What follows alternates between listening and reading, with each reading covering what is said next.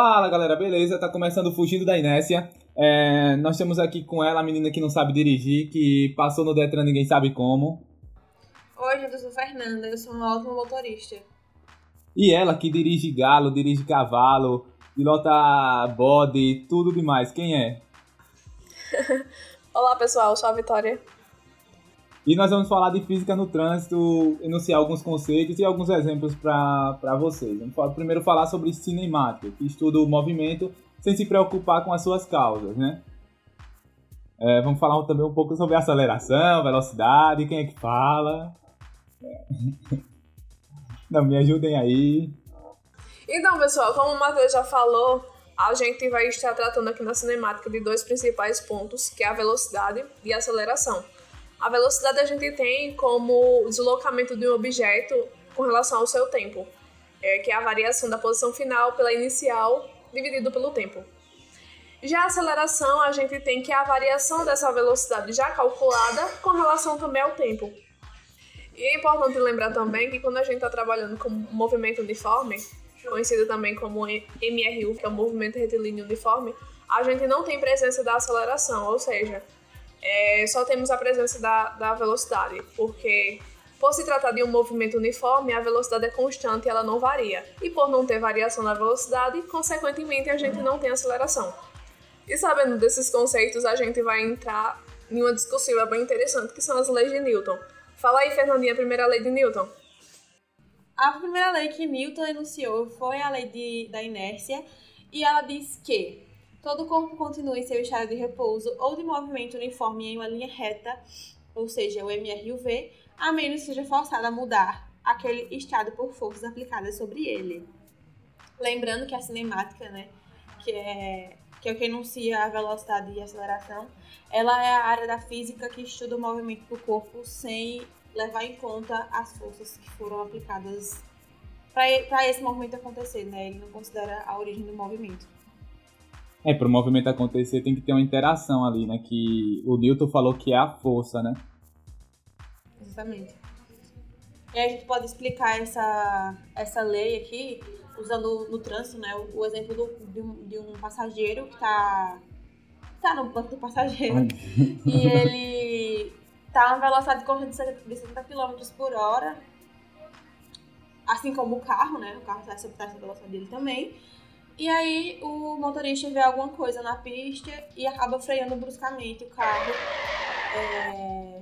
E aí o passageiro ele tende a estar na velocidade em que ele estava antes, que é 70 km por hora. Então ele tende aí a continuar esse movimento, né? E faz com que o corpo dele vá para frente, já que o carro parou com esse movimento. E com esse exemplo que a Fernanda nos deu, é importante é, deixarmos aqui a importância do cinto de segurança, porque num caso como esse, se o passageiro não estivesse usando um cinto de segurança, com essa frenagem do motorista, ele ia atravessar o para-brisa e iria pra, parar do lado de fora do carro. E o cinto de segurança faz com que você é, se mantenha preso ali no carro. É por isso que tem airbags colocados na parte da frente, né, do motorista ou do, do passageiro, ou na direção, saindo da buzina.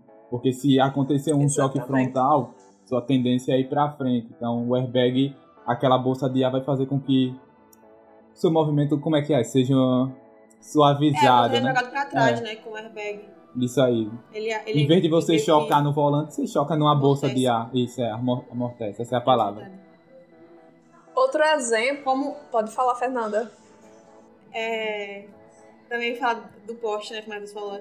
Tipo assim, uma, uma batida num poste, né? Digamos. Que o airbag é acionado. O, o, o, passageiro, se ele estiver usando o cinto, né? Ele não vai sair pra, pra fora do, do vidro, nem vai bater a cabeça no vidro, nada do tipo. Então ele só vai pra frente e se o carro tiver airbag, o airbag vai ser acionado e vai fazer com que ele volte pra, pra você iniciar, né? Que ele volte a ficar encostado no, no, no banco do carro.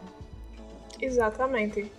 E outro exemplo que a gente vivencia praticamente todos os dias da nossa vida é, por exemplo, um ônibus que está andando com uma velocidade constante e Lotado. lotadíssimo. E a gente percebe, principalmente aqui em Alagoas, que os ônibus, como o Matheus já falou, é lotado. A maioria das pessoas tudo em pé, tudo em cima da outra, em cima da outra, entre aspas, minha gente. Mas acontece que o motorista vê alguma coisa na frente e precise frear esse ônibus bruscamente. Essas pessoas que estão em pé, como o ônibus estava com uma velocidade constante e, consequentemente, os corpos também, esses corpos eles tendem a ir para frente com essa frenagem do motorista.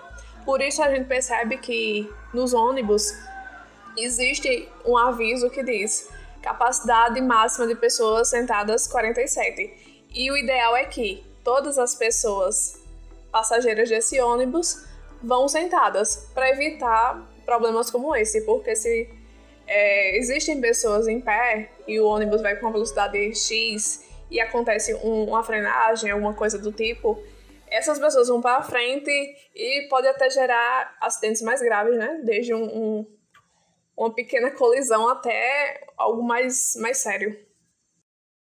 É isso aí, galera. Vai todo mundo rolar. Exatamente. Já pensou aí um ônibus, um ônibus cheio de gente, atolado, todo mundo apertado, sem ter onde se segurar, sem nada, e o motorista freia, todo mundo todo cai. mundo pra frente. Pensa no desastre.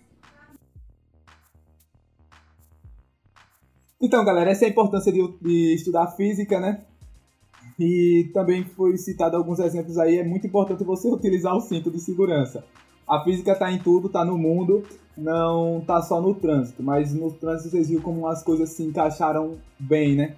Deu pra gente entender alguns exemplos. E também saiba que terá próximos episódios, nós vamos gravar ainda mais coisas relacionadas ao trânsito, tem outras coisas ainda mais para citar. Nos próximos episódios vocês verão. E é isso, ficamos por aqui. Obrigado por você que escutou até o final. Deixa o like aí, que é a maneira que a gente tem de ver que vocês estão gostando. É isso, valeu, falou e até os próximos. Isso aí. Tchau, gente. Eita. Tchau. tchau, tchau.